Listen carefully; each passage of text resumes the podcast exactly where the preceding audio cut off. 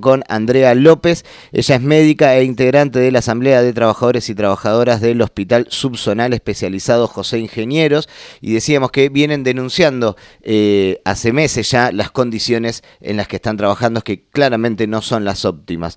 Buenos días, Andrea, ¿cómo va? Hola, ¿qué tal? Buenos días, ¿cómo estás? Muy bien.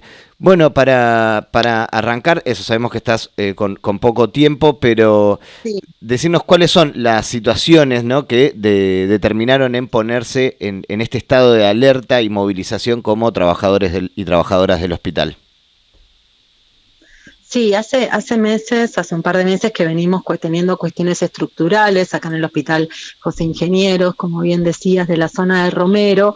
Eh, estuvimos un tiempo con, nada, con un olor importante en los consultorios y en el espacio del Zoom donde nos reunimos y donde atendemos a la gente. Después de un mes de muchos reclamos y de que revisaran qué era lo que sucedía, nos encontramos, vinieron de infraestructura del Ministerio de Salud y, bueno, diagnosticaron que teníamos una gran pérdida de gas, estuvimos durante más de un mes con náuseas, con irritaciones en los ojos, con, eh, con mucho malestar eh, respiratorio, eh, sin saber que estábamos aspirando un gas, había una pérdida de gas. Bueno, todo así se viene sucediendo en este hospital y ahora, el 28 de marzo, se, da la orden desde dirección que se eh, desaloje el lugar donde funciona farmacia, es un lugar donde es un depósito y dispensación de la medicación para toda la población que asiste a este lugar, no solamente para los jóvenes que están internados, sino toda la población a la que nosotros asistimos diariamente. Eh, porque había que hacer unas obras de, estructurales por una cuestión de derrumbe, después nos dijeron que también era por un cambio de fachada, obras que se están haciendo en el hospital, que bienvenidas sean porque son necesarias, pero no hubo un plan de, eh, reestructuración, un plan para decir, bueno, ¿dónde se va a dispensar la farmacia en el tiempo en que estas obras se lleven a cabo? Así que desde el 28 de marzo estamos sin poder dispensar la medicación a toda la población que asiste a nuestro, a nuestro hospital, a, nuestra, a nuestros consultorios externos. Eso es, para nosotros es terrible, se está, eh, estamos no pudiendo cumplir con el derecho a la medicación de la población, la medicación está, las compañeras de farmacia con mucho esfuerzo mudaron y embalaron todo, eh, pero están en un, en un cuarto tipo de depósito. Eh, la, la, solución que dio la dirección es que la gente vaya con una receta nuestra a buscar al hospital de Romero, al Melchor Romero, al hospital Alejandro Con. Eso nos queda más de 20 cuadras, tiene otro horario reducido, hay gente que no puede llegar y hay medicación especial que nosotros tenemos para los pacientes con enfermedades crónicas que, que se licitaron y que se compraron para que no les falte, que por ahí esta farmacia tampoco la tiene, ¿sí? Eh, así que bueno, el, además de, las, de los problemas que veníamos teniendo, hoy nos encontramos con que como trabajadores estamos dando la cara todo el tiempo a la población, no pudiendo darles el derecho básico de, tener un derecho a su medicación. Entonces yo te atiendo, vos estás enfermo, volás de fiebre, tengo que darte un antibiótico, no tenés el dinero para comprártelo, no tenés los medios, y yo te atendí, te hice el diagnóstico, te receté, pero no te puedo dar la medicación y es algo que para nosotros siempre fue un baluarte de este lugar que cada uno se retirara con, su medicación, ¿no? Sí, es, eh, digo, por un lado, la situación edilicia claramente eh, precaria, ¿no? Una pérdida de gas, un espacio que tienen que hacer em, eh, arreglos por derrumbe, y un hospital que no puede dispensar medicamentos es un ataque al derecho al acceso a la salud, definitivamente. Y nada, preguntarte, ¿ustedes cómo leen esto? ¿Es ineficiencia o hay un recorte en el sistema de salud que se traduce eh, en estas situaciones que están ustedes eh, viviendo? Mira, un recorte y ajuste al sistema de salud, eso lo vemos años a años, cada vez que se recorta ¿no? el presupuesto para salud. Problema estructural tenemos hace años y estamos pidiendo la ampliación y está aprobado ya el proyecto de ampliación de todo este sector para que tengamos espacio, farmacia y espacio para atender eh, hace años y todavía se aprobó, pero nunca comenzaron las obras. Nos pidieron hace dos años que iban a empezar y no empezaron.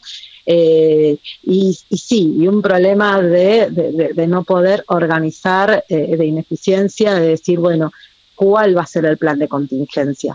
lo que nos contesta la dirección es que se le pidió al ministerio, vieron estos camiones, camiones móviles, estos containers, estos consultorios móviles que se usan en operativos del Ministerio de Salud de región, que, trajeran uno, que eso nos hubiera solucionado por lo menos tener un lugar para dispensar medicación, pero no lo hicieron, entonces no, no hubo respuesta, así que también necesitamos que el Ministerio escuche este reclamo y que también pueda dar una respuesta hasta que las obras se terminen. Eh, y sí, las condiciones de como trabajadores de la salud para nosotros son terribles. Venimos asistiendo esto, ¿no? Le contaba lo de la pérdida del gas, venimos de haber atendido en pandemia eh, en estos espacios reducidos, eh, poniéndole el cuerpo, siempre inventando todo para poder salir adelante con mucho esfuerzo, pero para nosotros es desgastante, es, nos exponemos diariamente y además somos los que damos la cara, los que los pacientes tiemblan porque no van a tener su insulina. Eh, ¿Se entiende? Es una situación, las compañeras de farmacia están haciendo lo que pueden, buscando y armando cajitas y citando a algunos pacientes crónicos, estos que decimos de enfermedades crónicas no transmisibles, diabéticos, hipertensos, para darle la medicación, pero con un esfuerzo terrible de parte de ellas, donde se eh, ellas son las primeras que se les ha ha cambiado su situación, eh, así que nada, queremos seguir reclamando y esto creemos que necesitamos medidas urgentes, ¿sí? Andrea, antes de despedirnos, eh, ¿qué medidas están eh, han decidido tomar? ¿Cómo, cómo sigue el, trabajo? Digo, el trabajo no están pudiendo llevarlo adelante por claramente como deberían, pero ¿qué medidas van a tomar como, como asamblea de trabajadores y trabajadoras del hospital? Sí, en principio nos, bueno, nos venimos reuniendo como asamblea, eh, hicimos una carta también a la dirección pidiéndole con fechas y que tengamos esto, un plan alternativo para poder garantizar este derecho en el mientras se, realizan las obras. Eh, seguir llamando a todos los medios para que desde el ministerio también aporten soluciones eh, y estamos trabajando con la comunidad. La comunidad, imagínense que se enoja con nosotros, se enoja con las chicas de farmacia, eh, porque por supuesto tienen derecho a retirar, tienen sus recetas, eh, entonces estamos también llamando a la población. Eh, día a día vamos a ir comunicando en nuevas asambleas que si haremos alguna jornada de lucha en la puerta del hospital, algo que visibilice mucho más, pero bueno, ayer comenzamos con estos comunicados en principio y sacarlo a los medios y bueno, que nos rodeen de toda la solidaridad porque son las condiciones de, nuestra población, que además es muy humilde, que no tiene recursos para, para una medicación. Y este lugar siempre ha sido un emblema y un orgullo de que nosotros como trabajadores al menos podíamos dispensar una medicación y garantizar un mínimo derecho, ¿sí? Te agradecemos la, la, comunicación, Andrea. Obviamente el aire de Radionauta y, y la información de Pulso Noticias quedamos ahí a disposición para seguir comunicando cómo se va resolviendo este conflicto. Bueno, muchas gracias. Hoy, además, nosotros estamos apoyados por los gremios. Somos, yo soy delegada de SICOP, acá está ATE, SICOP, eh, las compañeras de salud pública y UPCN, y bueno, todos apoyando este reclamo como tiene que ser ahí defendiendo el acceso a la, a la salud pública en, en acá. Vamos a, seguir ahí informándonos y viendo cómo sigue adelante esto. Eh, así que te agradecemos la comunicación y seguramente volveremos a comunicarnos. Muy agradecidos. Los trabajadores del hospital estamos muy, muy agradecidos porque difundan esto, ¿sí? Muchísimas gracias. No, gracias a vos. Un abrazo.